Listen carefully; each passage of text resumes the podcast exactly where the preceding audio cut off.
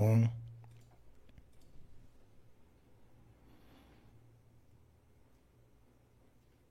Olá, meus caros. Sejam todos muito bem-vindos a mais uma live. Eu fiquei por bastante tempo tentando achar uma imagem que pudesse capturar o sentimento de muitos brasileiros nesse exato uh, contexto que nós estamos vivendo, né? E essa foto desse senhor que eu tenho certeza que muitos de vocês uh, se lembram, inclusive ele infelizmente já faleceu. Eu acho que essa foto simbolicamente representa um pouco o Brasil o brasileiro atual. Vocês devem se lembrar aquela partida em que o Brasil perdeu feio. Até aquele momento, muitos brasileiros podiam pensar: bom, é verdade que nós temos diversos problemas, nós não temos uma economia que cresce na mesma proporção que a chinesa, nós temos uma criminalidade considerável, mas veja, pelo menos no futebol nós somos os melhores. Então, até nisso, a situação ficou lastimável. Não só depois nós tivemos toda aquela confusão com a Dilma e os protestos, enfim. Uma situação dolorosa.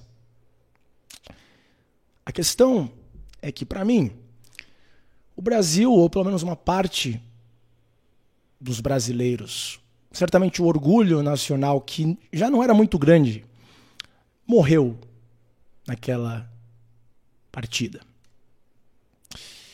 E esse é o Brasil que nós temos nesse momento. É como se fosse um luto prolongado. Tão prolongado que as pessoas já nem conseguem mais levar a sério qualquer orgulho nacional. Ah, mal Brasil, nossa, que piada.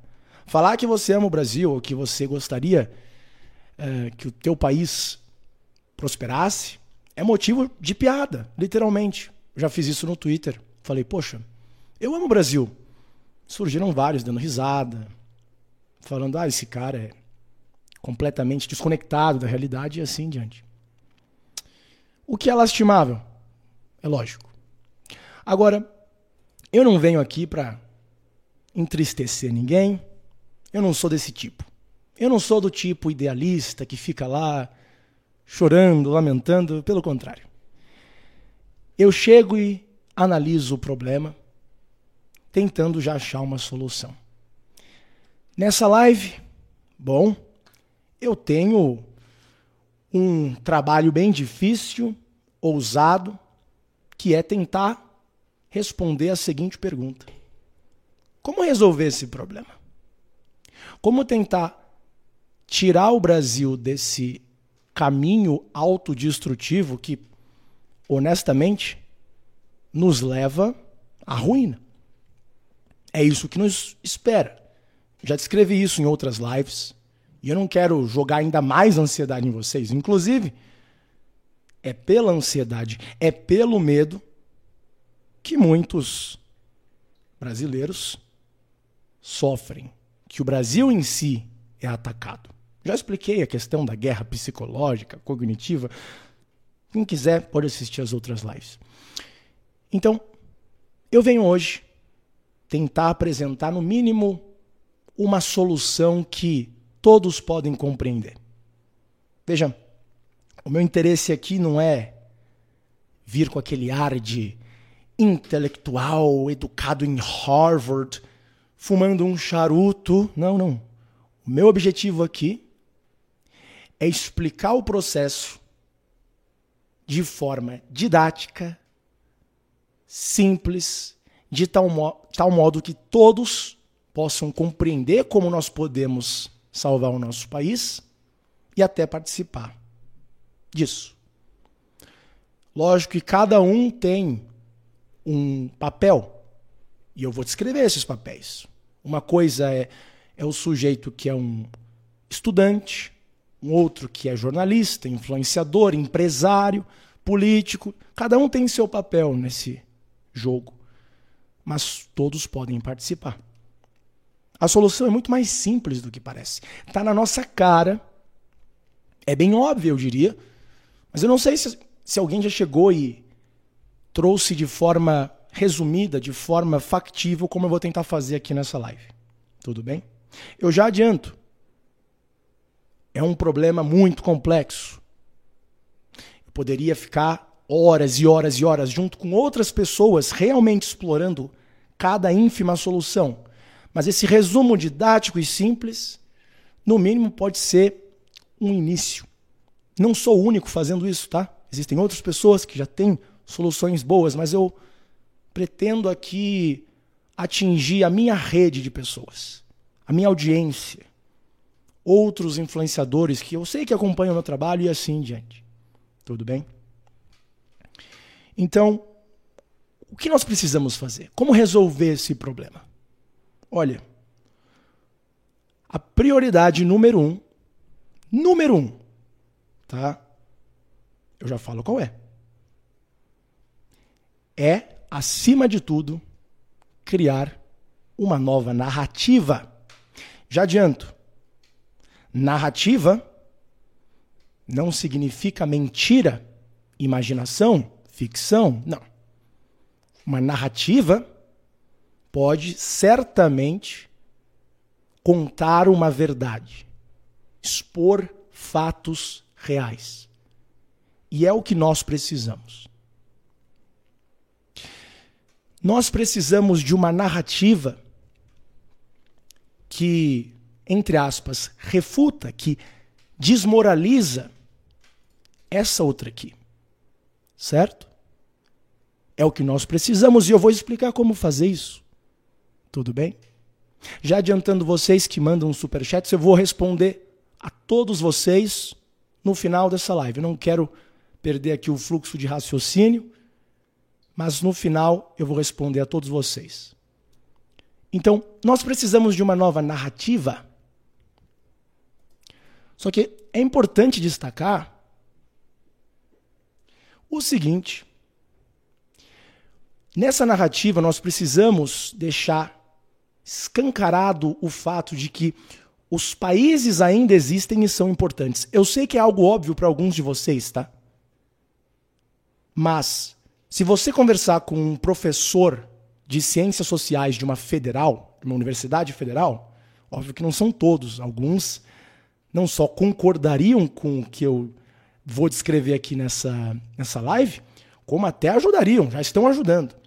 Agora, existem aí alguns professores de universidades federais que diriam isso daqui é um conceito ultrapassado. Os países não têm mais alguma importância. Nós temos a ONU, a OMS e assim diante. Temos organizações transnacionais. Pronto, acabou o problema. A globalização tirou a importância dos países. Bom, isso é tudo balela. Balela importada de países e de organizações, obviamente, transnacionais, que se beneficiam com essa narrativa falaciosa. Nós precisamos sim, reafirmar que os países ainda existem e que eles são sim importantes para as pessoas que lá vivem. Como consequência, a segunda parte dessa narrativa, bem simples, que nós devemos promulgar, é o seguinte: o Brasil, que é um país, está sendo atacado por países estrangeiros. Precisamos nos defender de uma ameaça externa. A fonte dessa ameaça, desse ataque, vem de fora. É muito importante destacar isso. Entendem? É o básico dessa narrativa.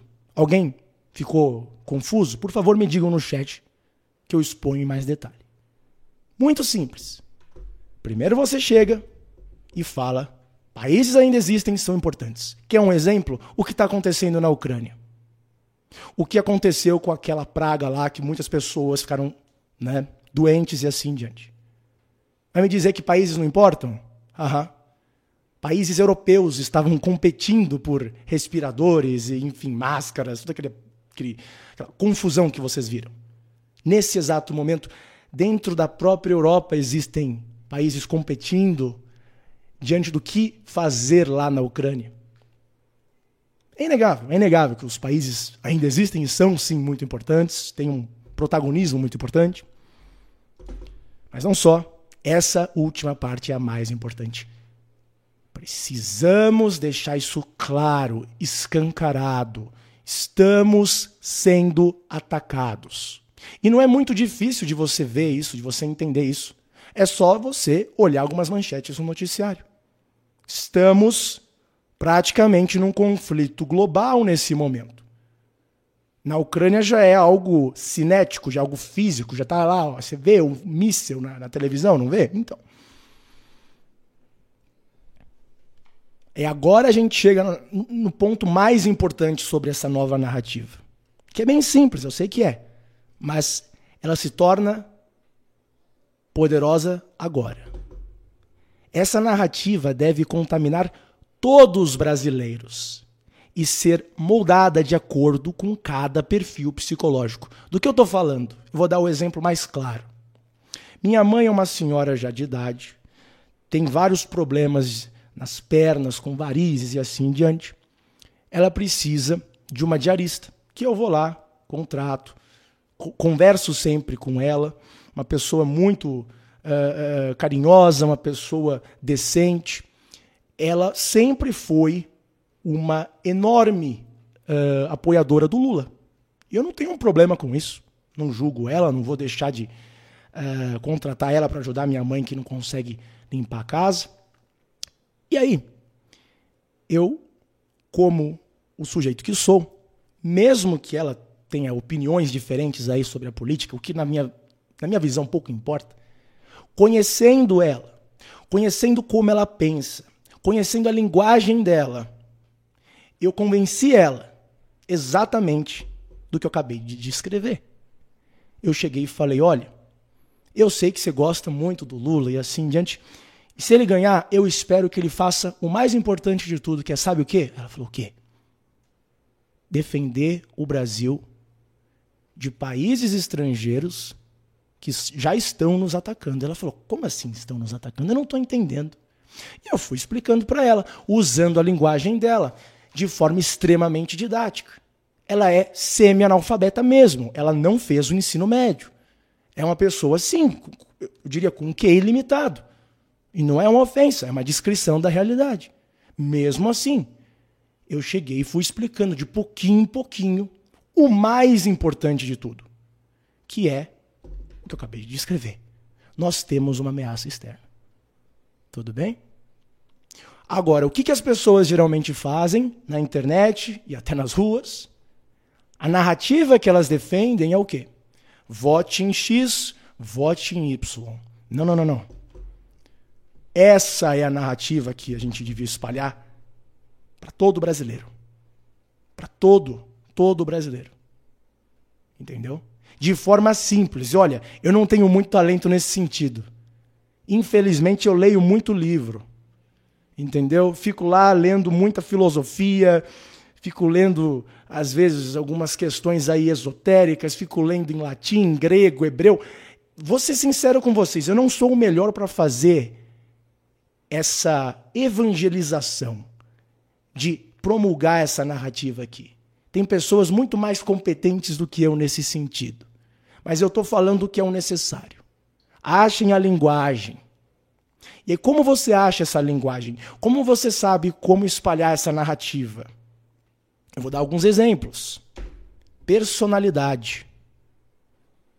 Como assim personalidade? Bom, eu peguei alguns modelos aqui, tá? Eu peguei o modelo do, é, dos temperamentos, aquele lá do INTP, STP, enfim. Para mim isso daqui não, honestamente não é muito. Eu não, não acredito muito nisso, assim como eu não acredito em, em zodíaco, essas coisas. Agora, estatisticamente, né? você pode pegar lá algumas métricas, alguns traços de personalidade, como por exemplo, o sujeito que é colérico.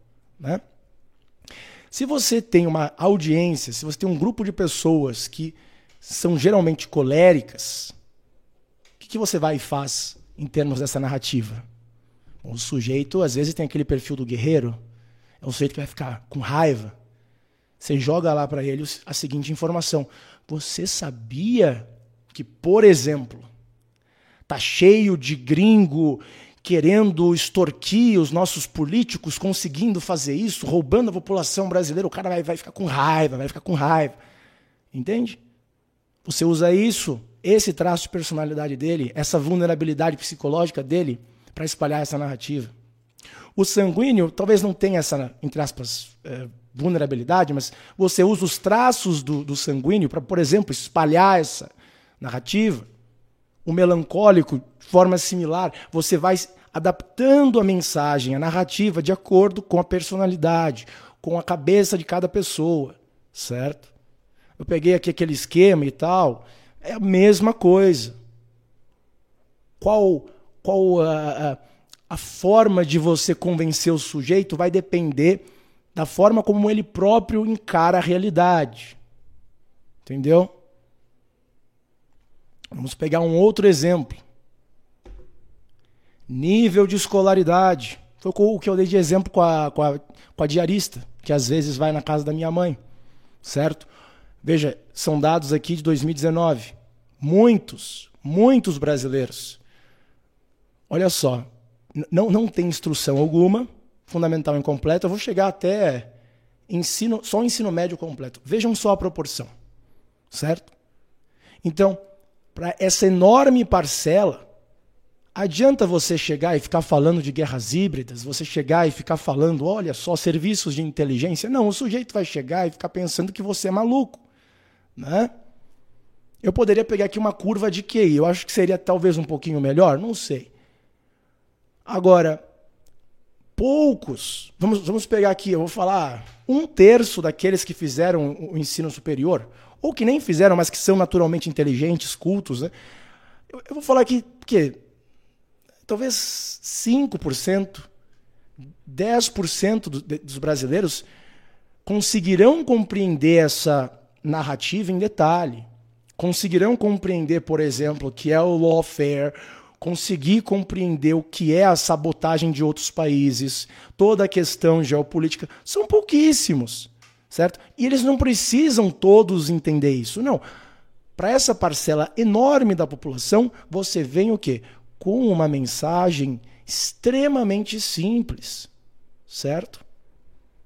Não precisa ser necessariamente uma propaganda mentirosa. Não, não, não. É só um panfleto, por exemplo, que é extremamente didático, explicando como que acontece, entendeu? Falando, por exemplo, para a pessoa mais mais limitada que você puder imaginar, você chega e fala para a pessoa o seguinte: você está vendo o que está acontecendo na Ucrânia? Você viu o que aconteceu lá com aquela praga? Tá vendo que parece que nós estamos chegando no quê? Né? Numa terceira, tá, tá, tá. Você acha que não querem incluir o Brasil nesse contexto, né? É muito simples explicar, é muito simples fazer uma pessoa que não, não tem muito estudo compreender isso. E essas pessoas precisam também compreender. Sim, não é só intelectual, não é só pessoa que tem dinheiro e poder. Todos precisam, como eu já vou explicar. Tá? E não adianta você chegar e ficar falando assim. Eu estou vendo alguns no chat falando como que o povo pode ser tão cego. Meus queridos, o povo, entre aspas, não tem culpa. Eu vou ser sincero com vocês. Quem tem culpa são intelectuais, entre aspas, pseudo-intelectuais, vendidos, que recebem dinheiro para deseducar estudantes de universidade, jornalistas, que aí espalham esse tipo de narrativa falaciosa que luta contra o nosso Brasil, que é uma ameaça à nossa soberania, são essas as pessoas que fazem o povo, entre aspas, não enxergar a verdade. Se você vem e faz o processo contrário, com uma mensagem simplificada, você convence o povo. Convencendo o povo, meu amigo, você tem controle sobre o quê? Pelo menos em partes, os políticos. Entendem? Não só. Você para o próprio povo de fazer besteira. Tudo bem? Como é o caso de revoluções coloridas.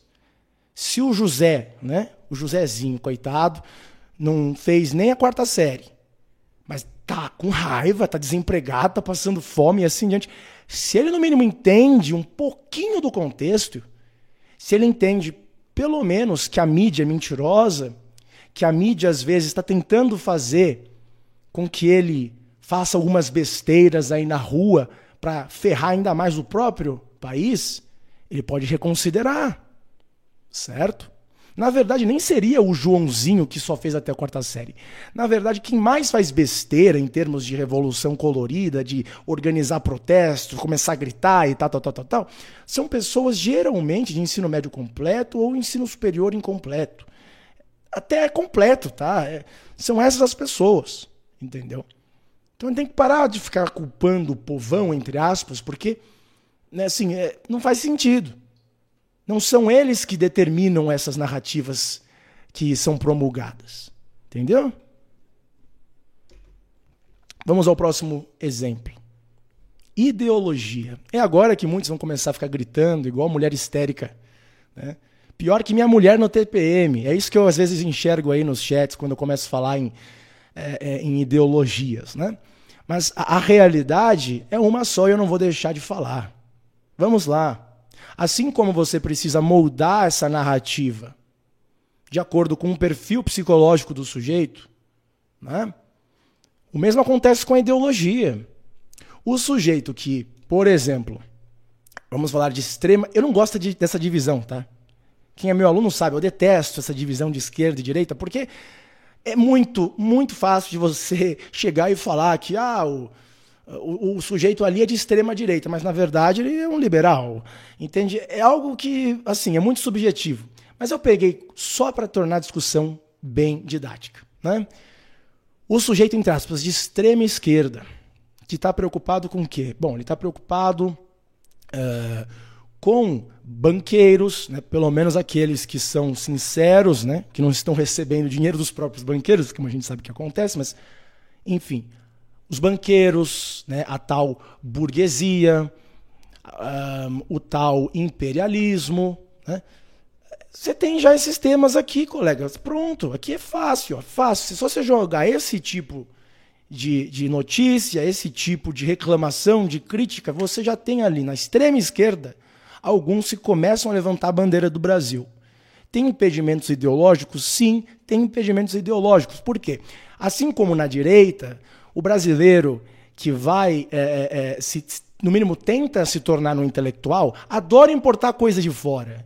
Adora importar um conservadorismo uh, do Burke ou um, um, uma forma de, de, de, socialismo de um país, por exemplo, na, da Rússia e assim diante. Né? Enfim. Mas mesmo com esse impedimento ideológico, o sujeito pode perceber que assim, olha, se eu quero lutar contra é, esse tal imperialismo burguês internacional, é, bom, seria bom eu defender a soberania do Brasil, né? Aí você tem o reacionário, o reacionário da tal extrema direita. E de novo, o que, que é isso? Né? É uma coisa muito, é muito, muito um, subjetiva. Mas o sujeito chega e fala o quê? Estão matando bebês, né? A gente completamente diferente da extrema esquerda, né? Mas estão matando bebês. Eu não vou falar o termo exato aqui para não ser desmonetizado. Os bebezinhos, que absurdo. Aí falam da pauta LGBT, né? Aí falam do que mais? Falam é, é, feminismo, certo? O que, que você chega e faz? Você chega e fala assim, ó, tudo isso daqui, meu colega, eu sei que você acha que é o, é o marxismo cultural, é a China jogando. Tudo isso daqui é dinheiro que vem da onde? Dos Estados Unidos, da Ford Foundation, do USAID. E você mostra com fontes, assim como eu fiz lá no Monarch, certo? Você chega e fala, vem do NED, iniciativas totalmente americanas. O que, que você está falando de, de comunismo da, da Rússia, da China? Está vindo tudo dos Estados Unidos. São eles que estão jogando essas coisas aqui. Certo? Aí você pega um cara que é, que é mais centro-direita, conservador e assim em diante. Ele não vem é, com uma, uma retórica tão, entre aspas, reacionária. Ele não liga tanto para a questão dos bebês, do, do, da LGBTs e assim em diante. Mas ele liga, por exemplo, para o quê? Para o crime, certo? Não dá direitos humanos para bandidos. Uma coisa absurda e assim em diante. E vocês que fazem um trabalho investigativo deveriam saber que essas pautas de direitos humanos, de coitadinho do bandido, também vêm do Ford Foundation, do USAID, do NED, dos Estados Unidos, da Open Society, né? E você usa a linguagem deles. É só você chegar e falar, olha, o globalismo, como eles descrevem, né, ou comunoglobalismo, que eu não gosto da palavra, mas enfim, o termo que eles usam, né, você usa também, chega e fala, é, esse tal globalismo que você não gosta, então está atingindo a nossa soberania. Por isso que nós devemos defender o Brasil como país. Né? Ah, o liberal aqui, o moderado, vou ser bem sincero com você, tá? É, é, é, possível você convencer ele? Sim, é possível, mas eu, eu, vou ser sincero que eu não sou tão criativo a esse ponto. Quer dizer, eu tenho um certo problema com essas pessoas, tá? Uh, porque, enfim. E a, e a, parcela da população não é tão grande assim, tá? Uh, especialmente esse daqui, né? O, o liberal de centro-esquerda e tal. Olha, alguns, curiosamente, tá? Alguns podem até compreender diante da lógica de que, olha, o Brasil está sendo atacado economicamente. Você pode jogar o que? A questão do lawfare, tá? lawfare em termos da, da Lava Jato e assim em diante, colega. Não, não interessa, a questão é você chegar e convencer a pessoa de que o Brasil está sendo atacado e que nós devemos proteger né, esse, esse, esse país. Tudo bem? É... Antes de eu partir para o próximo exemplo, tá? Eu estou vendo um monte de pergunta que não tem nenhuma relação com o que eu estou falando. Se elas continuarem, eu vou aqui fechar para, o para, para os membros, tá? Isso me incomoda, não, não gosto de perder o foco e eu não sei se alguns desses comentários são propositais para exatamente tirar o foco da, da discussão importante que eu estou tentando ter aqui. Tudo bem? É... Então vamos lá. Outro exemplo: renda e profissão. Mesma coisa. Você chega para aqui, para aqueles que são de classe média, por exemplo, você chega e fala assim: olha, o que, que acontece? Uh, muitas empresas que no passado dariam empregos para engenheiros, é um exemplo só, tá? Elas foram destruídas por conta do tal lawfare, que eu já vou falar em mais detalhe. Ou seja, empresas americanas ligadas a serviços de inteligência americanos quebraram empresas brasileiras, tá? E aí eh, essas empresas falidas, obviamente, não contratam engenheiros que ficam desempregados e trabalham como motoristas de Uber. Se você é um, não não estou te julgando, mas se você estudou cinco anos numa faculdade de engenharia para se tornar um motorista de Uber, é um insulto. É um insulto a ti, certo? É um insulto que jamais deveria acontecer. Que você, como um profissional apto a construir, construir, eu digo em termos amplos, tá? Você fica lá sentado o dia inteiro num trabalho que um sujeito que sequer fez o um ensino médio também poderia fazer. Dei apenas um exemplo aqui, tá? Os mais ricos, os muitos ricos eu vou aqui ignorar, porque essa gente nunca ligou muito para o Brasil. Tá? Estou falando aí de pessoas que têm um patrimônio de mais de 10 bilhões. Essa gente não liga, é a realidade. Agora, aqueles que são multimilionários ou de classe média alta e assim em diante, eles também podem defender, e eles têm um papel muito importante, como vocês já vão entender, tá? Você é socialista, comunista, está me assistindo, já está com raiva, seja pragmático, você já vai entender. Essas pessoas aqui que têm dinheiro, né? Muitas delas estão convencidas de que o futuro ESG é a melhor coisa do mundo. Eles não sabem que esse lawfare americano não só já ferrou algumas empresas que eles tinham, quer dizer, alguns já sabem, né? Por exemplo, o Ike Batista descobriu isso da pior forma possível. Não só eles vão descobrir a questão do lawfare em breve, como esse tal ESG que tantos falam, ah, é o futuro, a BlackRock, quem não quer dinheiro da BlackRock? Então, esse ESG é só para esses aqui, tá? É só pros uh, sujeitos que têm lá seus 15, 20 bilhões e se torna inacessível, se torna um problema para quem é rico, mas não tanto. Tudo bem? Tá aí uma forma de você chegar e falar: ó, você quer manter no mínimo a sua condição de vida, ou especialmente ganhar mais dinheiro, você precisa lutar pela soberania do seu país, você precisa lutar pela industrialização do seu país e assim diante. Os mais pobres, bom, aí é o mais óbvio de tudo. Você chega e fala: meu querido, tá difícil a situação, não tá? Você tá passando fome. E aqui, você tem que usar realmente a empatia. Tá? Eu vou ser sincero com vocês. Eu tenho um pouquinho de autismo e eu não tenho a empatia que é necessária para falar com essas pessoas que estão sofrendo muito muito, certo? Que tem uma importância gigantesca, que movem o país. Né? Você chega para o sujeito e fala assim: então, eu sei que está difícil, trabalhando como um camelô, trabalhando é, é, em bico aqui, em bico ali. Então, a razão pela qual você está sofrendo dessa forma não é só a corrupção dos políticos em Brasília, é porque tem países. É importante você apontar o dedo para fora você não quer apontar para um país específico, você aponta só para fora. Existem países estrangeiros que querem fazer isso contra a nossa economia, que estão sabotando a nossa economia. E não é mentira isso aqui. Para o sujeito já mais bem informado, que me segue há bastante tempo, já sabe disso. Aqui não é segredo. Mas essas pessoas que estão aqui sofrendo muito, tá?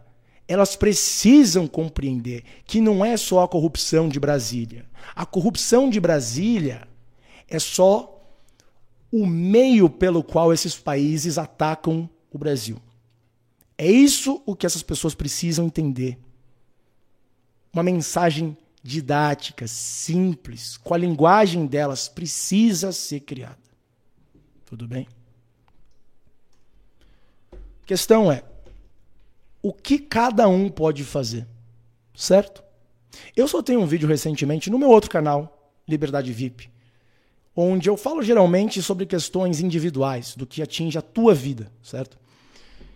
E lá eu falei, olha, você tem que se colocar na sua situação. O que você pode fazer tem que sempre estar em mente. Você não pode achar que você vai mudar o Brasil, que você é, tem muito mais poder do que você realmente tem, que você é muito mais inteligente, muito mais rico do que você realmente é. Não, você precisa, acima de tudo, ter honestidade tá? de reconhecer o que você pode fazer.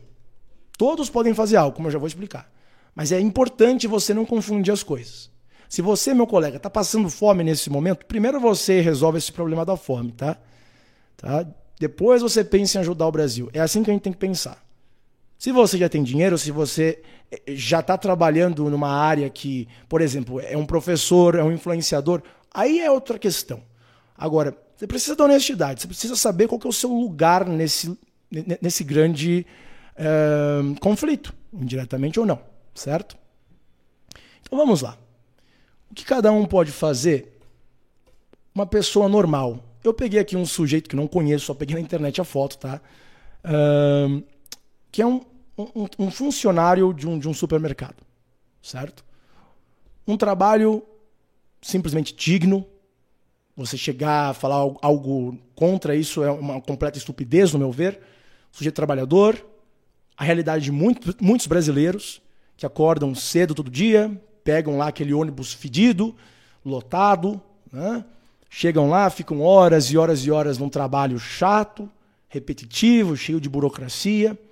O que uma pessoa normal pode fazer? Número um, entender bem essa narrativa dentro da sua capacidade.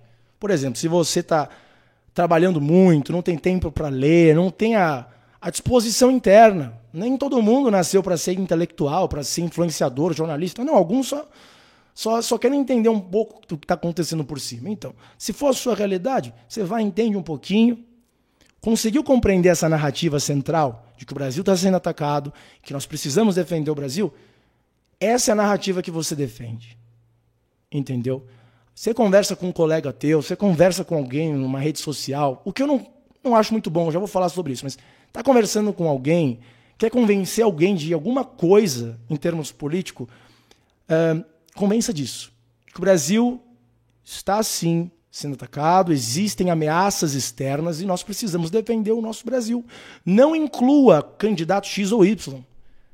É inegável que certos candidatos estão sim mais alinhados com essas forças externas que podem sim ser perigosas para o nosso Brasil. Mas você, você entende que é igual você chegar para um cachorro que precisa tomar um remédio, né? O cachorro precisa tomar um remédio. Aí você chega e fica lá provocando o cachorro. Ah, eu vou dar um remédio para você, né? O cachorro vai te morder, certo? O que você tem que fazer? Você está lá conversando com o cara, ele nem percebe que você está falando. Aí o cara até concorda, fala, não, eu concordo. Poxa, o governo tem que trabalhar pra gente. Nossa, o Brasil tem que ser defendido. Ele nem percebe, já concordou contigo. De forma sutil. Agora, se você chega e já menciona um candidato que você gosta, já, já começa aquele discurso histérico, acabou, o cara não vai te escutar. Agora, se você vai devagarzinho, não fala em candidato, não fala em esquerda, direita, não fala em comunismo, fascismo, nada disso. Você fala, Brasil. Testa e vê se não funciona. Testa e vê se não funciona. Tem gente que presume que ah, o brasileiro é um, é um povo que não liga para o próprio país, é um povo que não é, não é patriota, detesta a, a nação que vive. Vocês confundem o que certos influenciadores transmitem da sensação do povão mesmo. É só você ver uma Copa do Mundo, mesmo que a gente sofreu, tá? É só você ver um gringo falando mal do Brasil para você ver se realmente é essa situação. É uma gangue que chega e, e, e fala assim: como assim você está falando mal do Brasil? Não, não, não, não, não. Você não pode falar mal. Você é gringo, cala a boca aí, ô, ô filho de uma égua. Só brasileiro pode falar alguma coisa. A gente pode chegar e falar mal de político, tal, tal, agora você não. Você tem que calar a boca. Você está no meu país aqui ou falando no meu país. Não fale nada. O brasileiro tem isso. Todo quase brasileiro. Existem exceções? Existem, mas são poucas. O povão, pessoas normais, vão concordar contigo, vão chegar e falar: realmente, tem que defender o nosso Brasil. Entendeu?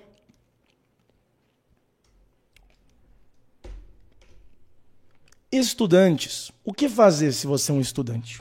Agora a gente já entra numa questão mais estratégica. Bem mais estratégica. Tudo bem?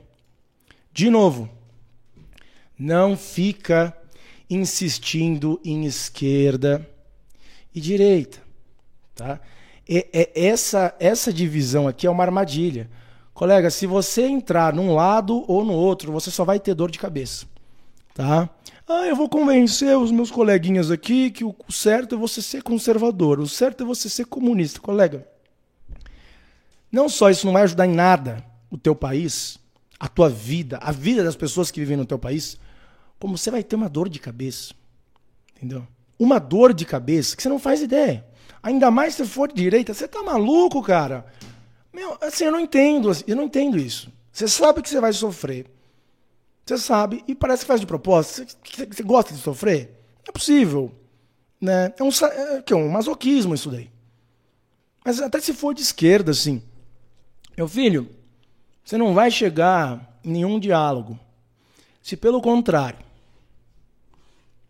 você fala em Brasil, vai ter um ou outro retardado que fica dando risada de ti que vai ser irônico, vai ficar falando, ah, você acredita nisso, ah, você é patriota. E é muito fácil de você deixar essa pessoa sem falar um A. Eu te explico como fazer isso daqui. O sujeito tá rindo, falando, ah, por exemplo, tem alguns libertáriozinhos de 15 anos de idade, nada contra os libertários ou qualquer ideologia, mas tem alguns de 15 anos de idade que ficam me enchendo o saco por conta disso. Ah, esse papo patriota, isso é ridículo. Você chega e fala o seguinte para essa pessoa. Funciona muito bem para quem é jovem. Você chega e fala: Então, você tá vendo o que está acontecendo lá na Ucrânia? Já ficou sabendo o que aconteceu no Iraque, no Afeganistão, até na Alemanha? Então, imagine a tua mãe, imagine a tua irmã, imagine a tua namorada sendo eu não vou usar a palavra correta, é aquela que começa com E. Tem que usar aquela palavra que começa com E, eu não vou usar porque seria desmonetizado. Mas use aquela palavra com E com força. Imaginem elas sendo es... O cara vai ficar frio na hora. Se ele falar, ai, eu duvido que isso acontecer. Aí você chega e fala, você está disposto a correr esse risco? Vai dizer que nunca aconteceu na história da humanidade? Vai dizer que não está acontecendo ali naquele país? O sujeito fica quebrado. O sujeito fica quebrado. Ainda mais se o sujeito é o típico. Né? Hoje em dia, o garotinho jovem ele é o típico feministinha, né? ele adora proteger as mulheres e não sei o quê. Você chega e fala: Imaginem soldados americanos longe de suas mulheres tomando anabolizante, porque sim, soldado americano é. Na verdade, anabolizantes é, saíram desse contexto militar, tá? Talvez eu faça aí algum dia uma aula sobre isso, tá? Sim, tá? O GH, por exemplo, que muitos fisiculturistas usam, era na verdade uma pesquisa feita num laboratório do exército americano. Eles queriam usar para um contexto de guerra, criar super soldados, tá? Tem até o Guru Amin, que já foi entrevistado aí em vários programas, que tinha contato com os generais, com os pesquisadores, e ele foi o primeiro a conseguir o GH e passar para os competidores lá do Mr. Olympia. Né? Tem toda uma questão aí muito, muito ligada ao, ao, ao exército americano, até uma operação de chantagem, porque alguns republicanos lá nos Estados Unidos gostam de fisiculturistas mesmo, tá? alguns que são, entre aspas, conservadores, mas adoram um, um famoso G4Pay, quem sabe sabe, né? E aí fizeram chantagens com base nesses fisiculturistas. Porque você acha que o Schwarzenegger ficou tão tão tão rico e poderoso, né? Porque ele, uh, vamos assim dizer, sentou uh, na escada de muitas pessoas uh, poderosas, né? Mas enfim, isso daí quem quer saber, vai lá no Carro Seguros, link abaixo que eu tô para fazer uma aula só sobre isso, só sobre essas, esses processos de chantagem, tudo bem? Enfim, meu colega, você é estudante, você está né, preocupado, ah, vão dar risada porque eu estou defendendo o Brasil. É só você chegar e falar isso. Ah, é? É, é, é, é ridículo falar em defender o Brasil? Tudo bem, então. Vamos ver o que acontece. Vamos ver o que, o que você vai estar tá falando quando a tua irmã, quando a tua mãe, quando você, se for uma mulher, né, estiver sendo violada por um soldado americano cheio de esteroide louco. Provavelmente não só vai te violar, como depois tirar a sua vida de uma forma brutal, como um completo psicopata. Tem que exagerar mesmo na linguagem, entendeu? Cria aquele cenário catastrófico. Aí a pessoa vai ficar convencida, eu garanto vocês. Garanto vocês. Tudo bem? Então vocês que são estudantes, primeiro, se você quer defender algo na sala de aula, defenda o Brasil. Isso aqui não envolve ideologia. Brasil não tem ideologia. Tá? E não fica complicando a situação. Eu vi, por exemplo, alguns comentários de, de, de chats aí na, né, falando assim: ai, por que, que você não colocou a bandeira da monarquia? Ah, eu não gosto da bandeira da república. Você não sabe que a bandeira da república foi criada por e tal. Meus filhos, eu, eu, eu, eu já estudei mais do que o suficiente para saber disso. Agora, vocês precisam simplificar a narrativa, o processo, para de ficar preso em detalhe irrelevante quando nós estamos falando da sobrevivência de um povo. Você acha que o ucraniano nesse momento está lá preocupado? Ai, será que a cor está certa do azul ou do amarelo? Ou a Rússia? Não, eles não estão. Então sejam pragmáticos num momento de crise como é o nosso atual. Tudo bem? Então vocês que são estudantes, está aqui, ó. Isso aqui não vai te dar tanta dor de cabeça. Tá? Se derem risada, esse remédio que, que eu falei para vocês é só jogar a mãe, a irmã, como um, um elemento de possível. Né, vocês já entenderam que o sujeito geralmente muda de ideia. Mas não só. Eu vou falar uma outra coisa muito importante para vocês que são estudantes. Tá? Vocês precisam, sim, levar em consideração o que eu falo sobre vigilância em redes sociais tá? Ah, mas eu só sou um sujeito de 15 anos de idade, sustentado pelos pais, que nunca vai conseguir nada na vida. Para com esse discurso derrotista. Se você está me escutando, se você gosta do que eu falo e é um desses garotos aí jovens, talvez você se torne uma pessoa, sim, influente. Talvez você se torne num juiz, num delegado, num político, certo? Então, se os seus dados estão lá na sede, não vou falar da CIA, mas do Google, nos Estados Unidos, assim, teoricamente, se um dia você se torne alguém poderoso, influente, rico, adivinhem o que? Eles podem usar esses seus dados. Então, cuidado com o que vocês falam. Cuidado com o que vocês fazem, tá? Por que, que eu estou falando isso? Porque nós só teremos um Brasil verdadeiramente soberano quando nós tivermos líderes, juízes, policiais, delegados, enfim, que não estão comprometidos, que não podem ser chantageados. Isso começa nessa nessa idade aqui, enquanto você é um estudante, tá? Se você é ambicioso, vem de uma família rica, tem um grande potencial, estou falando especialmente se você já está na universidade, tá? Se você já está na universidade, começa a demonstrar talento, não só já vão começar a, a tentar te recrutar para algumas coisas, algumas coisas que depois você descobre que são estranhas, como de também te comprometer, tá? Eu estou fazendo essa live aqui numa sexta-feira à noite, porque se tem um jovem me escutando nesse momento, ele não está numa balada, ele não está numa festinha de universidade. E essas festinhas de universidade podem te comprometer, dependendo do que você faz, dependendo da pessoa que você se relaciona sexualmente. Então, não se ferrem, só isso. Tá? Não vou falar, ai, seja santo. Em termos da nossa soberania, só não faça besteira que pode eventualmente ser usada contra você. Tudo bem? E, por consequência, contra o seu país, se você tiver poder. Tá ok? Não seja comprometido. Isso aqui eu aprendi no primeiro, primeiro dia de universidade nos Estados Unidos. Eu estudei numa universidade que só tinha engenheiro naquela coisa. Alguns que eram literalmente do, do exército americano.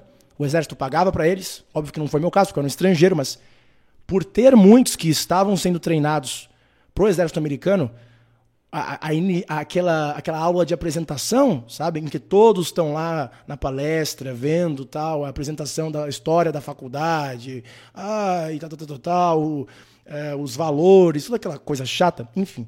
Uma palestra valeu a pena, que foi essa questão. Eles falaram: não façam besteiras, acima de tudo, porque isso pode eventualmente comprometer a segurança nacional dos Estados Unidos, porque eu estava lá. Né? Mas, por consequência, se você está no Brasil, né, é a mesma coisa. Nós deveríamos ter palestras do tipo na USP, na, não sei se no ITA tem, é bem provável que tenha. Já me disseram uma vez lá que tem uma, uma um módulo de contra-inteligência, algo do tipo. Enfim, todos deviam estar tá, né, levando isso aqui em consideração. Não tenha coisas, não faça besteiras que podem usar como chantagem no futuro, daqui 10, 20 anos. Tá? Ok. Professores, é bem óbvio, né? É bem óbvio. De novo, não fique defendendo esquerda e direita, não só você pode acabar perdendo seu emprego, tá? Como isso daí não vai levar a lugar algum, tá? Vocês, especialmente que são de humanidades, aproveitem essa essa época em que esses jovens ainda não estão expostos a ao lixo propagandístico que, infelizmente, algumas gerações já, já foram expostas, para falar sobre as reais ameaças que existem no Brasil. E, de novo, tá? Pensem na linguagem. Pensem na linguagem. Você que é professor, existirão alunos de esquerda e direita, sim. Ele já é uh, um sujeito que foi exposto a essa ideologia. Eu já mostrei vídeo de crianças de 5 anos de idade brigando. Aquela coisa que doeu no peito de ver. Um garotinho lá falando: o Lula é do mal, não, o Bolsonaro é do mal, não, ele é do bem. Então, lógico que você vai encontrar esses alunos. Dessa forma, use uma linguagem neutra, tá? Uma linguagem que você não vai ter aquele gatilho emocional do sujeito que já chega e fala: ih, esse cara aí é, é lacrador. Ou ih, esse cara aí é um fascista. entendeu?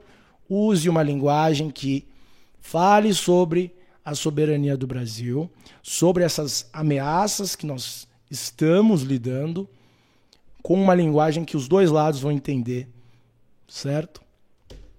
Vamos para o próximo. Relacionado. Influenciadores e jornalistas. Meus caros, é essencial. Eu tô cansado de ver influenciador ferrando a cabeça, ferrando, consequentemente, o Brasil, às vezes só de forma ingênua. Né? Um influenciador escuta a opinião de um outro influenciador, que escutou de um outro influenciador, que viu às vezes num fórum, que às vezes, sei lá, falam ali, um, um, um certo passarinho falou na cabeça, né? E aí um grande influenciador espalha para milhões de pessoas fatos, análises que não só são mentirosas, como comprometem a segurança do nosso país. Certo? Essa é a realidade. Essa é a realidade. Tudo bem? Eu vou dar aqui alguns exemplos disso. Alguns exemplos que talvez alguns não gostem, tá? Vamos lá. Vou pegar de esquerda. Vamos pegar aqui esquerda e direita. Só para ser justo. Eu vou começar, obviamente, com a esquerda, porque tem mais pessoas de direita no meu canal. Talvez seja pela minha forma de falar. É inegável que na direita, geralmente, os sujeitos têm um pouquinho mais de testosterona. Isso é inegável. Mas eu falo com os dois lados. Bom, vamos lá. Influenciadores de esquerda que constantemente chegam e ficam fazendo o quê? Ai, nossa senhora, apoiou o Bolsonaro, apoiou o Bozo. Ai, lixo humano. Sendo que muitos apoiadores do Bolsonaro são pessoas normais, trabalhadoras, brasileiros como você, pessoas que só estão cansadas de tudo que está acontecendo, tá? São pessoas que não são fascistas, quer dizer, alguns são, mas a maioria não são fascistas, tá? não é de fascistas. São pessoas normais, são pessoas que muito provavelmente você conseguiria fazer até amizade, tá? Mas não, alguns influenciadores que são muito, muito fáceis de jogar sugestão, de manipular, para usar a palavra correta, né? ficam espalhando esse tipo de fantasma do, do fascismo e assim em diante. Né? Um completo absurdo, entendeu? Um completo absurdo.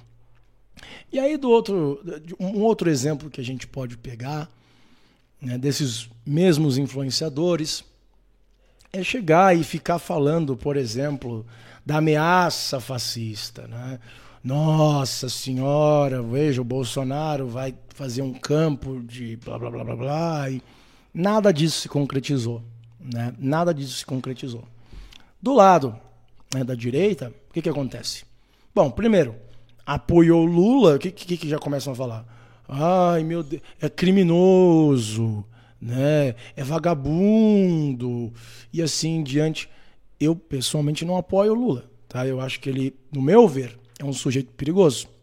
No meu ver, as pessoas que estão ao redor dele, como o Fraga, o, é, aquele Meirelles, enfim, Alckmin, são pessoas que eu, honestamente, eu tenho mais nojo delas do que do próprio Lula.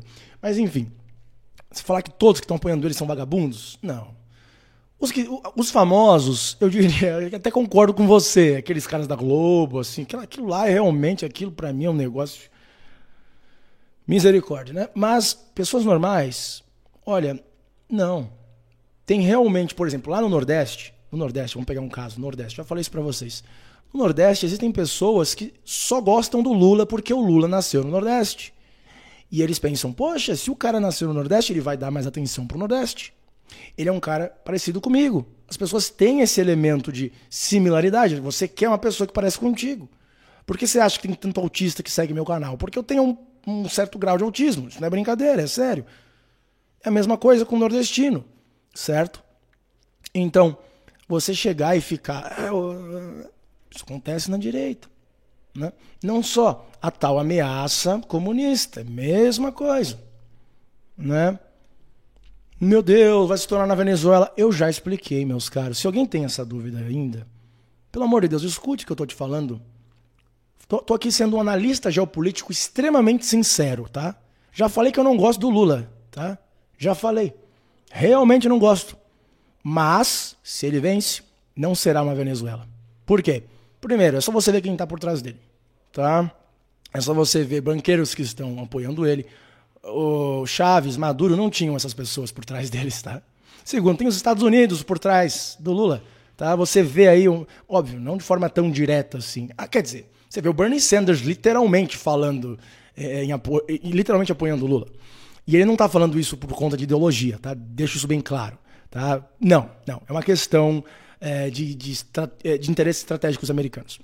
Então, os Estados Unidos eles não estão sendo é, é, nossa senhora, queremos acabar com o Lula. Pelo contrário, pelo contrário. É só você ver revistas como a Foreign Policy, como a The Atlantic Council, uh, você vê esses think tanks americanos que geralmente estão por trás desses políticos, né? Estão falando bem do Lula. Estão falando, olha, o Lula não vai ser um sujeito extremista, um sujeito é, é, como ele era lá nos anos 80. Não, ele está controlado, entendeu? Ele está controlado. Devemos também ressaltar que o próprio Lula já foi estudar nos Estados Unidos. Eu não estou de brincadeira, é sério, pode procurar. 1972, se eu não me engano, ele foi para John Hopkins University. É, Assim como a Dilma foi lá, foi convidada pelo próprio Departamento de Estado americano, ela, ela, é uma alumni, assim como o Moro, literalmente. Ela e o Moro participaram do mesmo programa do Departamento de Estado americano. Pois é. Tá? Então, não vai ser o mesmo que Maduro, que a Cuba, porque são contextos completamente diferentes. Tá? Completamente diferentes. Não fiquem espalhando esse tipo de fantasma, de medo, porque não é factível, tá? Faça uma análise real dos fatos e você vai chegar à conclusão que eu cheguei. É só você não ficar contaminado pelo medo, tá? Para mim, é uma ameaça real o Lula vencer, porque por mais que ele não vá, não vá tornar economicamente o Brasil do dia para noite numa catástrofe, ele provavelmente vai começar a caçar influenciador, jornalista. Isso eu não tenho dúvida. Então, nesse sentido, sim, eu estou realmente preocupado.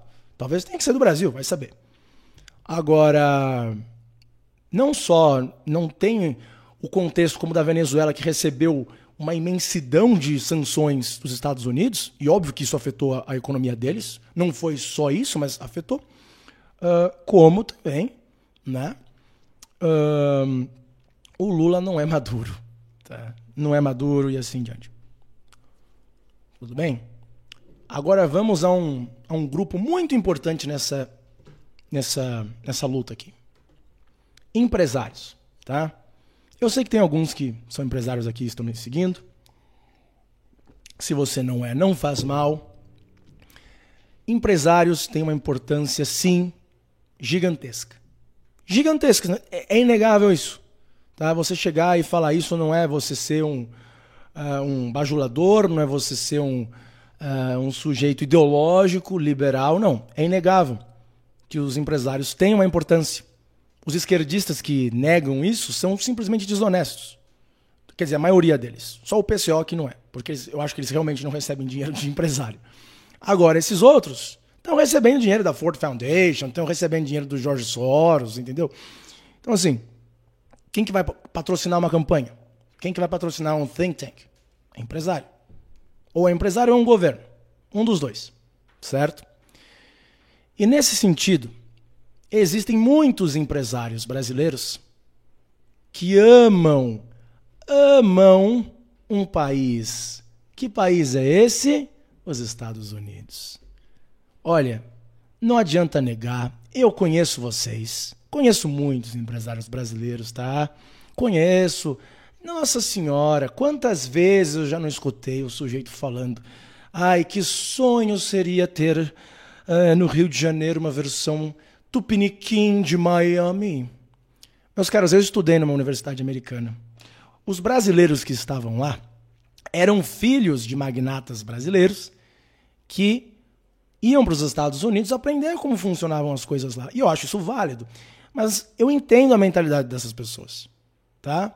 Empresários, eu digo aqui, empresários que não são tão grandes assim. Nós não estamos falando dos grandes oligarcas, daqueles que têm 10 bilhões, tá? Nós estamos falando de multimilionários, nós estamos falando de famílias antigas, de herdeiros, né? A maioria deles ama, ama os Estados Unidos. Não é à toa que muitos né, foram para a universidade que eu fui lá. Agora, qual que é o problema?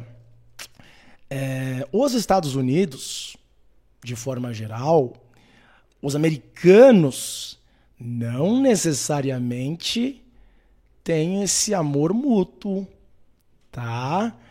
É, na verdade, é, é igual aquele sujeito que ama a garotinha, no caso, os Estados Unidos, mas ela fica olhando assim, pensando, não sei, acho que eu consigo coisa melhor, viu? É o cara que está casado com a mulher, todo apaixonado. Só que a mulher é interesseira. A mulher é interesseira, meu querido. Tá só esperando o momento para te dar aquela facada. Para te levar para uma uh, para um juiz, pegar metade do seu patrimônio ou até mais e assim em diante. Uma metáfora infelizmente muito, muito realista.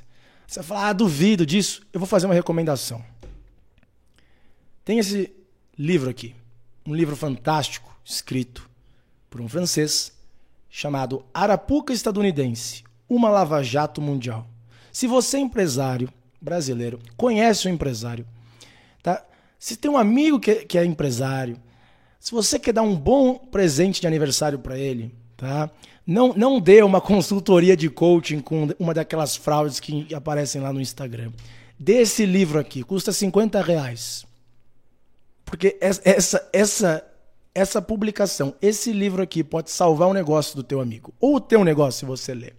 Compre e se dê esse presente. Vamos só aqui a, ao resumo do que se trata esse livro. Eu quero ler só para chamar a atenção. Em 2014, a França perdeu o controle de boa parte das suas centrais nucleares para os Estados Unidos. Quem diria? Alguns extremamente ingênuos acham que o Ocidente é uma coisa só, que não existem disputas internas. Igual quando eu falo, Israel e Estados Unidos é, tem ali brigas absurdas e vocês não, fa não fazem ideia. França, coisa similar. Chamo-me Frédéric Pierrucci e me vi lançado no olho desse furacão. Ex-executivo de uma das filiais da Alstom, conheci os subterrâneos desse thriller de 12 bilhões de dólares. Depois de muito tempo obrigado a ficar em silêncio, decidi, com o jornalista Mathieu Aron, revelar toda a trama.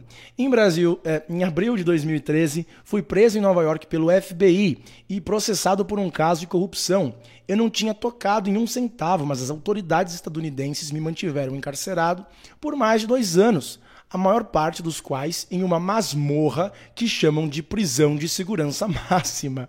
Tudo isso nunca passou de chantagem para forçar os controladores dessa empresa Alstom a vendê-la para a General Electric, sua grande concorrente estadunidense, mas não sem antes fazê-la pagar a maior multa que os Estados Unidos jamais impuseram a alguma empresa até então.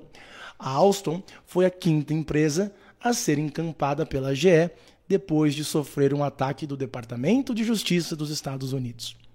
Aí você vai falar: nossa, será que um disso pode acontecer no Brasil? Já aconteceu. A Lava Jato foi isso, meu querido. Eu sei que alguns empresários adoram a Lava Jato, alguns bem ingênuos. Pois é, se você não foi pego, talvez tenha sido sorte, talvez você só não era grande o suficiente, tá? Agora, se você já é alguém ambicioso, se você já tem um, um negócio, se esse teu negócio começa a crescer, se torna numa competição para uma empresa americana, prepare-se. Prepare-se para algo do tipo ou até pior. Você já viu, por exemplo, o Ike Batista falar em detalhe o que aconteceu? Os rapazes da Odebrecht? Não. A mídia brasileira, que a gente sabe, que tem suas ligações com o exterior, só demonizou os caras. E assim, eu não estou falando que eles são santos, nem nada disso. Mas que, que, que será que não aconteceu e a gente não sabe? A gente nunca escutou um depoimento aberto deles. Até gostaria. Eike Batista, pelo amor de Deus, seria um, um sonho ter você aí numa, numa live minha. Lógico que ele não vai aparecer. Mas ele, eu tenho certeza, certeza que muita coisa estranha do tipo talvez tenha acontecido. Né? Lembrando que o Debrecht estava começando a se tornar uma empresa bem, bem considerável. Desenvolvendo até tecnologias a nível militar. Entendeu? A Lockheed Martin não ia gostar. Tudo bem? Vocês que são empresários brasileiros precisam entender que as suas empresas estão em jogo. Agora, não precisa ser algo tão intenso assim. Não mais. Sabe por quê? Cuidado com os dados de suas empresas. Cuidado com o banco de dados que você usa. Cuidado com as informações sensíveis que você deixa, entre aspas, na nuvem. Porque essa nuvem pode ser acessada. Acessada por serviços de inteligência, pelo Departamento de Justiça americano, que está bem próximo de um competidor teu lá nos Estados Unidos. Entendeu? Cuidado. Como lidar com isso já é um outro papo, já se torna muito complexo. Mas é fácil lidar. É só você, às vezes, usar soluções de empresas brasileiras. Não só você vai ajudar o próprio Brasil, ajudar outros empresários brasileiros, mas dependendo do acordo que você faz, você tem uma segurança de dados maior. Mas, de novo, depende, né, porque tem empresas brasileiras que são de hospedagem de site, mas o servidor está lá fora. Olha que beleza. Ou simplesmente tem acesso de mesma forma. Eu diria o seguinte: questões estratégicas honestamente, vocês vão dar risada do que eu estou falando. O que é realmente estratégico, o que pode destruir o teu negócio, não deixe no computador. Deixe num papelzinho. Tá? Estou falando sério. Olha, o meu contexto foi uma década trabalhando em startup. Trabalhei até no Vale do Silício. E eu estou te falando sim, deixe no papel impresso. Datilografia é melhor. Não tô de brincadeira. Não só. Cuidado com a espionagem corporativa. Cuidado com quem você contrata. Tem muito empresário louco para fazer o quê? Vamos contratar um lacrador, porque aí, aí é o meu, o meu, minha pontuação ESG melhora. Quem é empresário já, já tem um senso assim de prever, entre aspas, o futuro, e se o sujeito é empreendedor, ele tem um pouquinho desse faro, já entendeu que o ESG está tomando conta e que aí, se um dia ele quiser investimento, se ele quiser empréstimo, ele vai ter que ter um bom, uma boa pontuação de ESG. Então ele já está pensando, então, né? Acho que eu vou contratar aqui um, um lacrador e assim diante. Cuidado. Cuidado. Não só em termos de outros competidores dentro do Brasil, mas também com aqueles lá fora, especialmente aqueles lá fora. Tudo bem? Não só tem alguns que são muito ingênuos, que acham que o ESG é o futuro. É, tem gente que realmente é tão ingênuo a ponto de achar que é verdade. Pessoal, se você começar a pensar sobre o meio ambiente, uh, se você começar a levar em consideração questões sociais, de diversidade, sua empresa vai decolar. Pode, pode acreditar, tudo bem? Ink, ink, assim, sabe? Eu tô aqui dando uma. Né, é, eu tô piscando, mas vocês não estão vendo, né? Então, pode acreditar que se você fizer todas essas práticas aqui, o seu negócio vai decolar. Pode acreditar, tá? Não é só um custo adicional para basicamente ferrar empresas pequenas. Não, não é só uma nova forma de ferrar a competição de países em desenvolvimento. Não, não, não, não. É, é, é vai te dar benefícios, tá? Agora, se você é ingênuo a ponto de não só acreditar nisso, mas achar que aqueles trilhões, aqueles trilhões, nós estamos falando realmente aí, acho que são 30 trilhões, não, 30 eu já não sei. Enfim, são trilhões de dólares da BlackRock. Se você acha, empresário brasileiro, que isso aqui vai chegar na tua empresa, boa sorte, meu filho. Boa sorte, tá?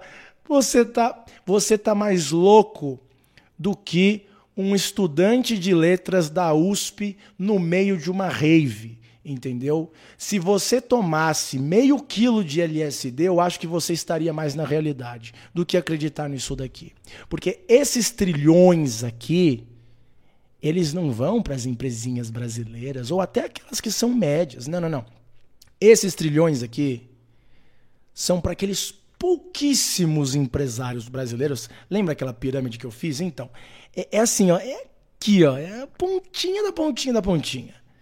Que tem contatos em Davos, que já estão completamente alinhados com uh, os think tanks americanos há décadas, tá?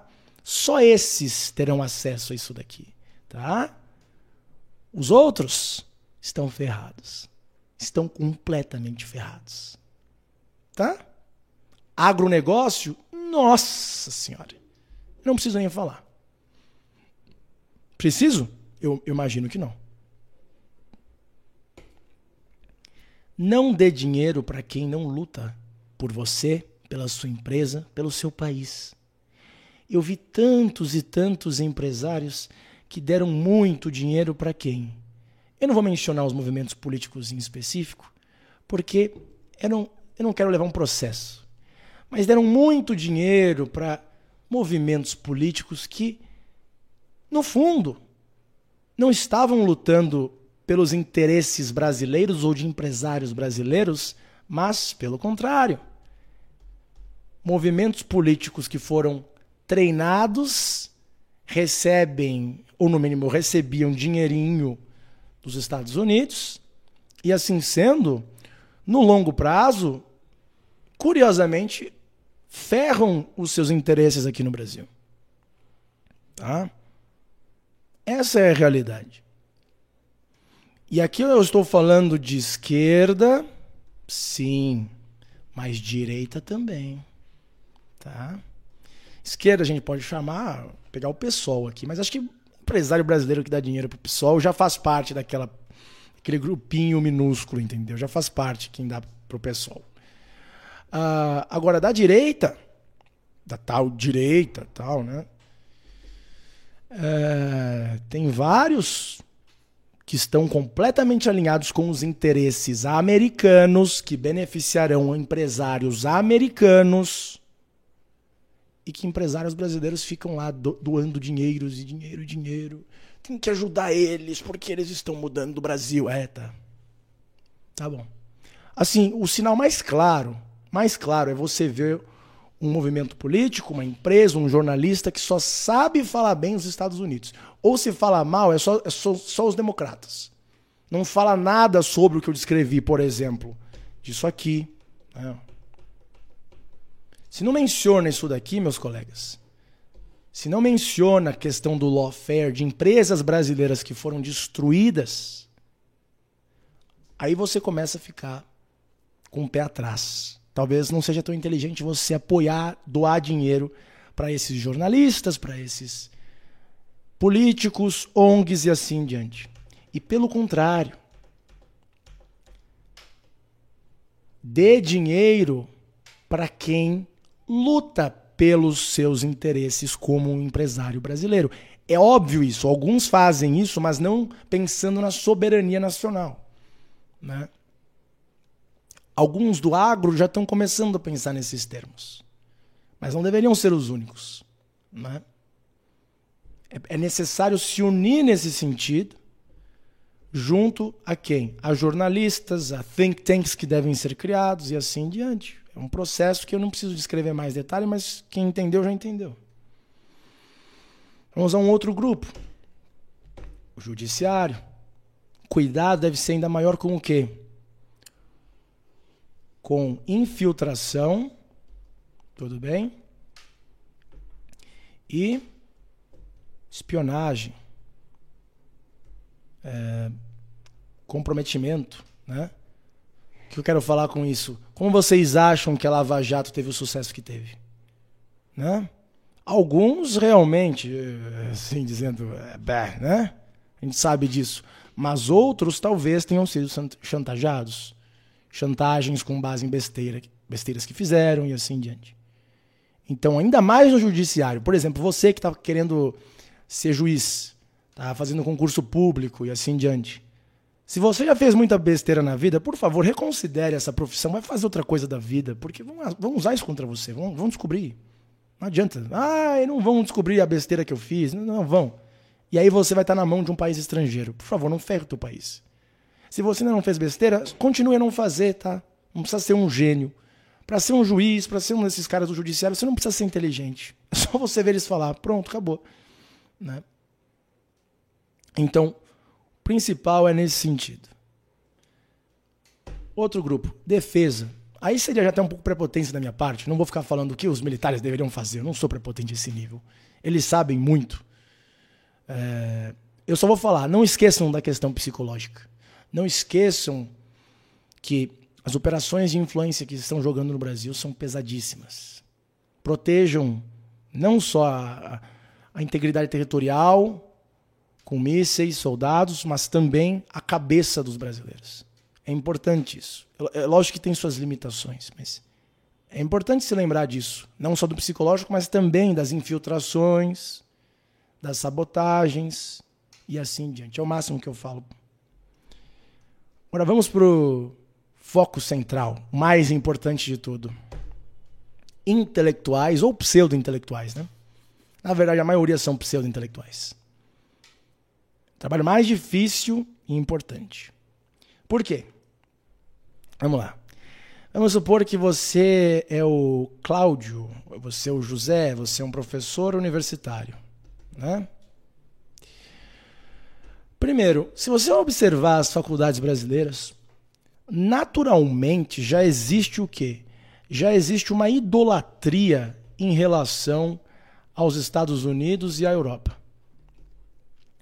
Você fez um PhD nesses lugares? Uau! No, gente, gente, ele estudou em Harvard. Meu Deus do céu, é um gênio. Todos devem escutar o que essa pessoa tem a falar. Fique de quatro escutando, porque porque ele tem um PhD em Harvard. Olha, eu já trabalhei com muita pessoa de Harvard, do MIT, e eu diria que a maioria dessas pessoas não tem nada demais. Nada demais. Certo? De verdade mesmo. Uh, até algumas pessoas brasileiras que estudaram nessas universidades. Conheci uma ou outra. Tem uma organização chamada Brasa. Quem estudou nos Estados Unidos sabe do que eu estou falando. Cheguei a conhecer um outro. E sendo bem honesto, tá? Nossa, decepcionante. Pessoas que são boas com números, pessoas que são boas em talvez uh, processos técnicos, mas em termos de visão, muito limitadas. E esse é o caso em Harvard, assim. É basicamente um núcleo de formação ideológica. Só isso. Isso aqui é doutrinação pura, puríssima, ok? É só isso. Mas o ambiente universitário no Brasil né, faz o quê? Uma idolatria. Nossa Senhora, estudou lá na Suborna. Nossa, fez lá um. Entendem? Só isso já é o suficiente para importar uma, uma reverência, uma, é, uma admiração a esses países que não são nossos amigos ou aliados, que se torna perigosa. Porque esse cara aqui, esse professor universitário, ele forma professores de ensino médio. Ele indiretamente forma milhões de jovens. Certo? Então, ele está aqui em cima. Não só professores de ensino médio, como jornalistas, influenciadores, políticos, juízes. Estão entendendo? Esse cara aqui pode até ganhar pouco, mas a influência que ele tem é a maior de todas. Uhum. Não só. Esses sujeitos, eles não são, por assim dizer, geniais, mas eles têm uma certa inteligência, têm acima de tudo uma boa retórica. Certo? E nesse sentido, eles não só sabem defender muito bem uma determinada tese, como, por exemplo, só, só, só hipoteticamente, se eles são ofertados uma quantia de dinheiro, uma mesadinha, vai, de fora, meus colegas, nem precisa ser tão grande assim, porque esses caras recebem pouco, entre aspas. Pouco porque eles gostariam de receber, né?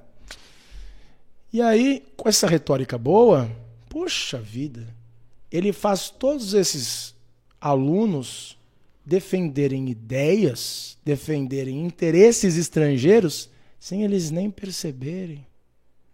Entende? Eu vou dar um exemplo para vocês. Toda essa pauta lacradora, né? Você vê aí o, os professores universitários jogando toda aquela pauta que chamam de woke, né? De onde que vem isso? Né? Vem dos Estados Unidos. Vem ou do próprio governo, ou de ONGs que o governo patrocina. Né? É daí que vem o woke. Esse professor universitário, não sei por qual razão, eu não sei se é um dinheirinho, será, não sei, deve ser talvez ingenuidade, chega e joga esse lixo para todas aquelas pessoas que a gente mencionou. Nós estamos falando de novo: jornalista, juiz, é, professor de ensino médio, empresário, enfim, tudo que você puder imaginar. Departamento de marketing, né? os marqueteiros. Né? Eles espalham para o resto da sociedade e essa narrativa que desmoraliza o Brasil, que não defende a nossa soberania, continua se perpetuando. Certo? Opa, fiz errado, não era da defesa, era dos intelectuais. Peço desculpas aí. Estava falando dos intelectuais, não estava falando dos militares, hein? pelo amor de Deus. Estava falando dos intelectuais. Eu errei o slide. Enfim, esses esses intelectuaizinhos aqui, entre aspas, né? Vou colocar as aspas aqui, espalham para o Brasil inteiro uma ideologia, uma pauta, uma agenda que vem de fora. Tá? Essa agenda, ela nem precisa ser só woke, né? não precisa ser só lacradora. Pode ser outras coisas também. Né? Nem precisa vir só dos Estados Unidos.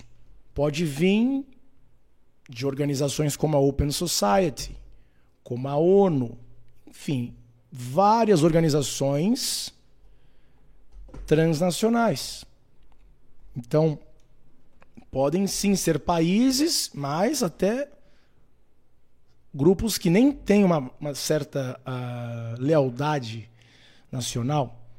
Essa agenda chega por dinheiro, por sei lá o que, na cabeça de, desses professores, e aí, meus amigos, como eu disse, Aqui estão os alunos. E aí a população inteira recebe esse tipo de lixo. Certo? Qual solução? Bom, a solução não é tão fácil. A solução é você parar esse processo. Para você realmente quebrar essa narrativa hegemônica, você precisa parar esses caras aqui.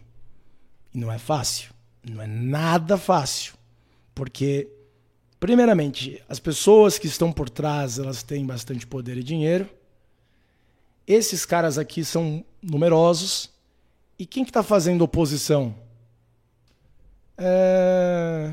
Alguns Newmans da vida. Tá? Estou só me usando como exemplo, existem outros, tá? Existem vários outros aí. Vários outros. Mas são pouquíssimos, né? Um ou outro.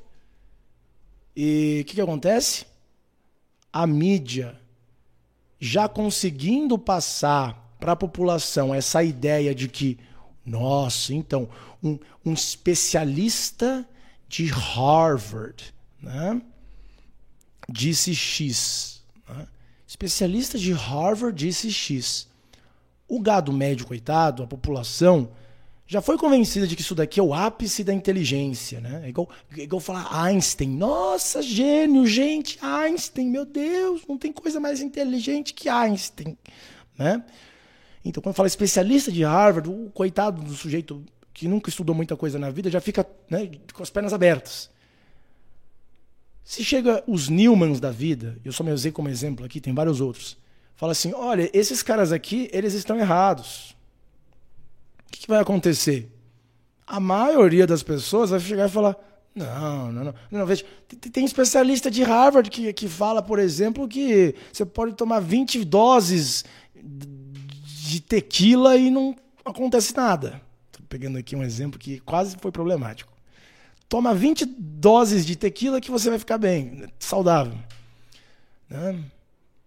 Enfim. Não é, não é fácil, né? Não é fácil. Então, é necessário fazer o quê? Ter muitos Newmans, ter muitos o quê? Dissidentes que expõem essas pessoas, certo? Eu só sou um. Não tô, eu não faço quase nada em termos do que deve ser feito. Precisamos de muitos e muitos e muitos. E é necessário fazer o quê? Uma união, pessoal. É necessário fazer uma união, mesmo de ideologias diferentes. Né? Vou, vou dar um exemplo para vocês. Eu conversei alguns dias atrás com Cogos. Né? Tava torcendo para ele vencer a eleição, porque por mais que eu não concorde com muitas coisas que ele fala, tá? Inclusive, eu já tive uma briga muito feia com ele. Não sei se vocês se lembram. Foi, foi pesada mesmo, foi muito baixa, foi com um xingamento Falei que ele era filhinho de papai, que ele era gordo. Enfim, foi um negócio absurdo. A briga foi feia. Quem se lembra, se lembra. Não quero nem voltar porque não importa. Mas eu cheguei, recebi vários comentários de vocês, falando, cara, Nilma, ele é um cara, sim, um pouco de cabeça quente, mas ele tem boas intenções. Ele pode ser ANCAP, não sei o quê, mas ele ama o Brasil. Ele já, já esteve no exército. Teve um colega mútuo, que eu nem sabia que conhecia ele, chegou e falou: Eu te garanto que ele não é um cara ruim, que ele não é um cara mal intencionado, que não é um cara que está recebendo dinheiro de fora. Eu falei: Pô, mexeu com, entre aspas, meu ego? Mexeu, mas ferre-se meu ego. O que interessa, entendeu? É a gente fazer essa oposição aqui, entendeu?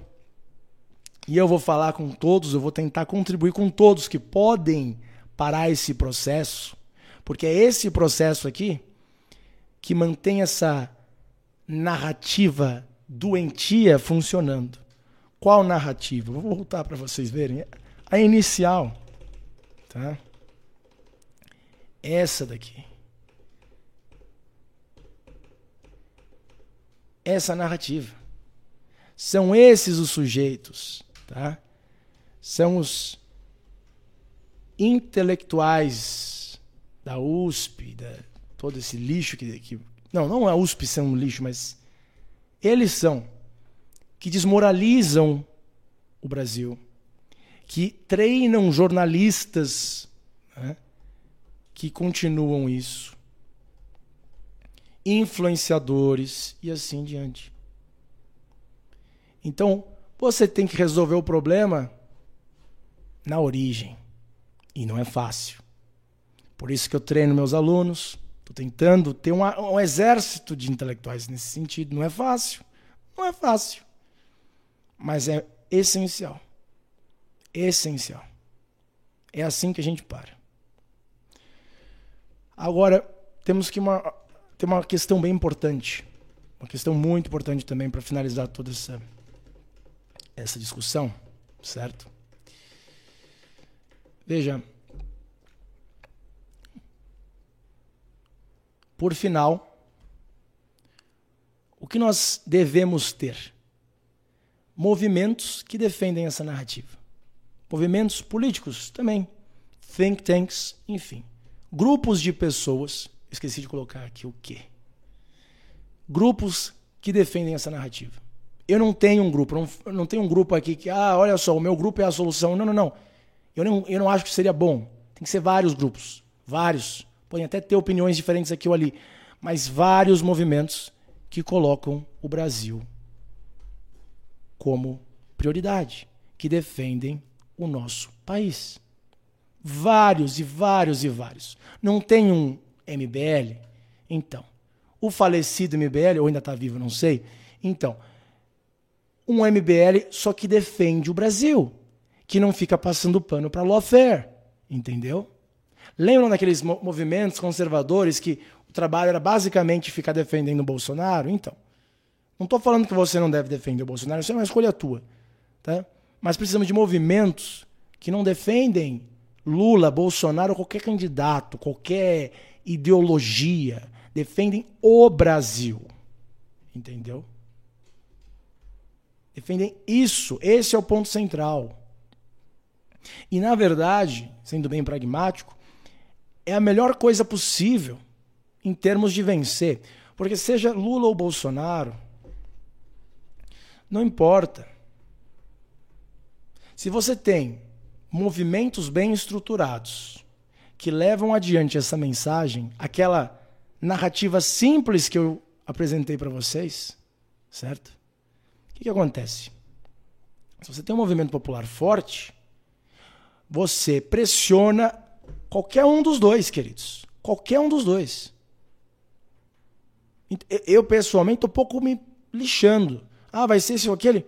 Tenho minhas preocupações. Agora, no longo prazo, se nós tivéssemos um movimento forte que defende interesses brasileiros e esses movimentos devem ser patrocinados por empresários, sim. Tá? Não adianta, não adianta, ah, fazer voluntário aqui, não adianta, é um trabalho muito, muito, muito complexo.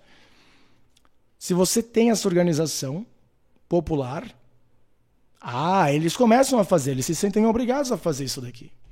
É só você ver, meus amigos, os olavistas, tá? eu não sou olavista, tenho, já falei, tenho certas críticas ao Olavo, mas os olavistas entendem isso tão bem que, sendo um grupo pequeno, eles conseguiram inúmeras vezes fazer o quê? Pressionar o Bolsonaro aí a tal direção ou outra direção. Tá?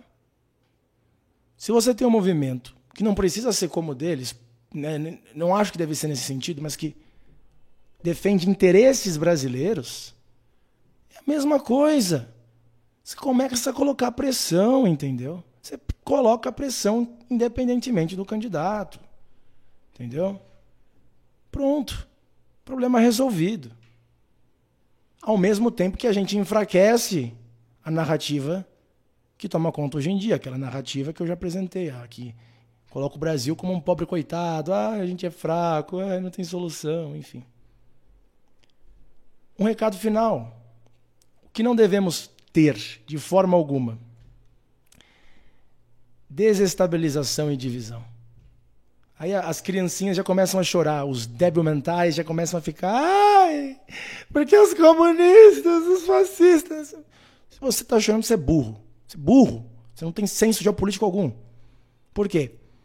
Porque tendo isso aqui, tá? Tendo isso aqui, é literalmente o caminho para o desastre. A gente tem que evitar isso daqui. Deixa o seu egozinho, vou usar aqui a linguagem conservadora, tá? Deixa de ser um sujeito de quarta camada. Quem é o lavista entendeu. Para de ser um, uma criancinha com seus. Para entender que a situação é muito mais séria do que parece. Essa divisão que jogaram na tua cabeça, ela não é real. E se você não entender com amor, você vai entender com a dor.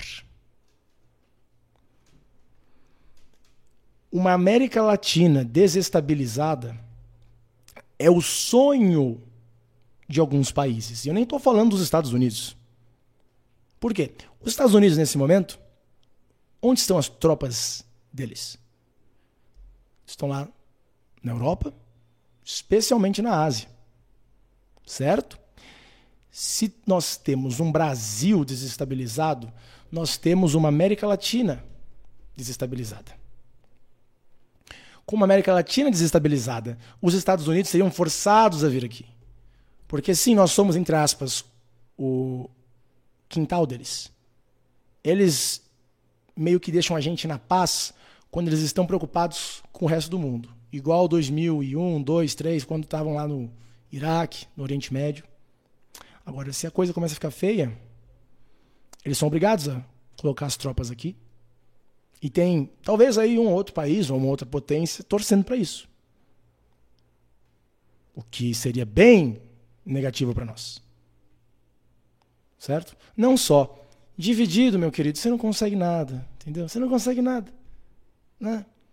Você precisa entender que assim, igual que eu falei do, do lawfare, né? Não tem uma questão de, nossa, minha opinião é XYZ. Meu querido, é uma, uma, questão de fatos.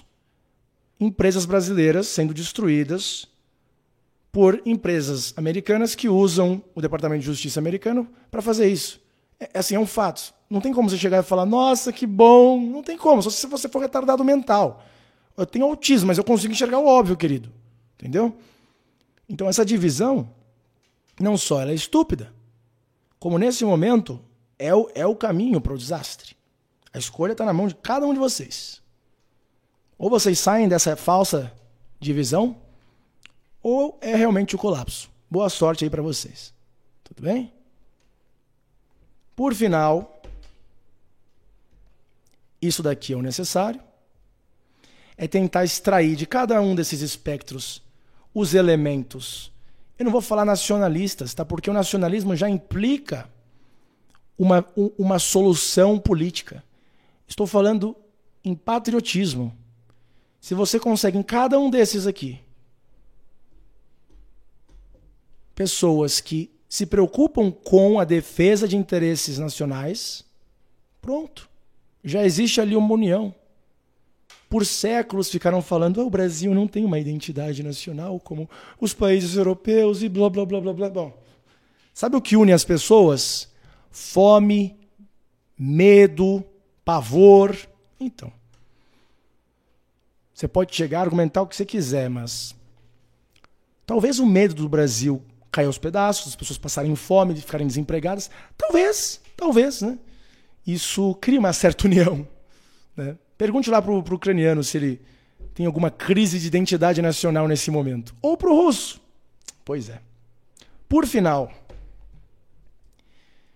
tem duas opções se você quer participar disso, se você quer ajudar em alguma forma, né?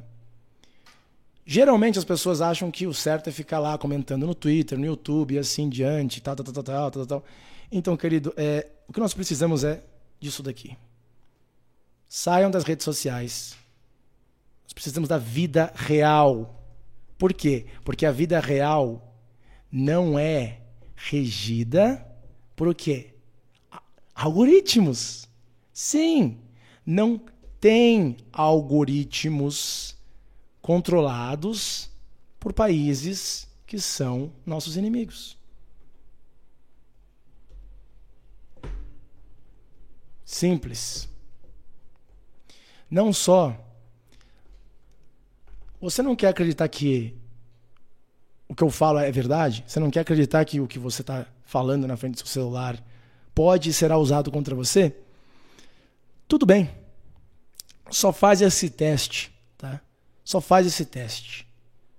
Tenta conversar com pessoas com opiniões, com preocupações similares à tua, longe dos, dos seus celulares. Veja se a conversa em si já não é mais produtiva. E segundo, se problemas não surgem quando você faz o contrário. Só vou deixar por assim. Tá? Eu vou agora ler o